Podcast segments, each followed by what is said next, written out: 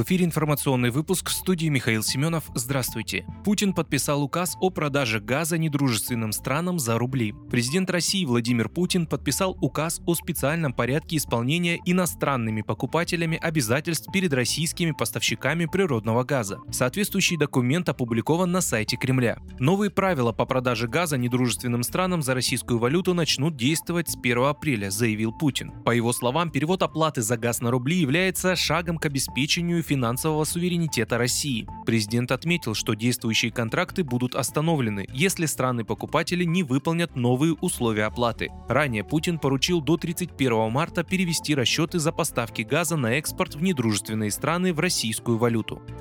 Канцлер ФРГ Олаф Шольц заявил в четверг, что плата Германии за газ из России по-прежнему будет осуществляться в евро в соответствии с имеющимися контрактами. Мы просмотрели контракты. В них говорится, что плата осуществляется в евро. В разговоре с президентом России я объяснил ему, что так и должно остаться, и так будет. Приводит его слова издание «Фокус» с пресс-конференции с канцлером Австрии Карлом Нехаммером. Он также сказал, что для создания новой инфраструктуры для поставок газа ФРГ потребуется немало времени, однако работа Берлина над диверсификацией диверсификация источников энергоресурсов продолжится. Австрийский канцлер также заявил о стремлении Австрии диверсифицировать поставки, чтобы не зависеть от поставок газа из России. Он добавил, что санкции, введенные против России, должны ослаблять именно ее, а не те страны, что прибегли к ограничительным мерам. Ранее J7 и Европейская комиссия заявили, что считают требования России оплачивать поставки газа рублями явным нарушением контрактов и призвали компании не выполнять его. В Европе появились опасения в связи с возможным прекращением поставок российского газа на фоне этого заочного спора.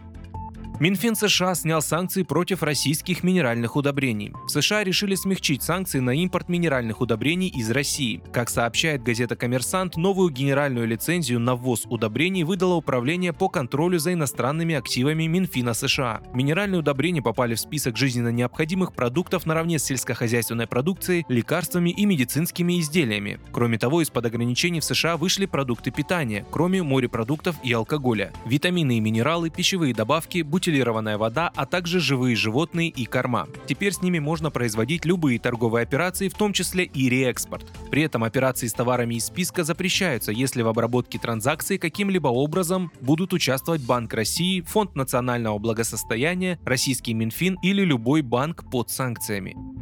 Циклон Катарина принесет в московский регион аномальные снегопады и ледяные дожди. Средиземноморский циклон Катарина в первые дни апреля принесет в Москву аномальные снегопады, а в область ледяные дожди. В течение субботы и в ночь на воскресенье в столице может выпасть до 45% месячной нормы осадков, сообщил ведущий специалист Центра погоды ФОБОС Евгений Тишковец. К концу субботы в Москве значительно упадут показатели атмосферного давления, а вечером в воскресенье снова повысится.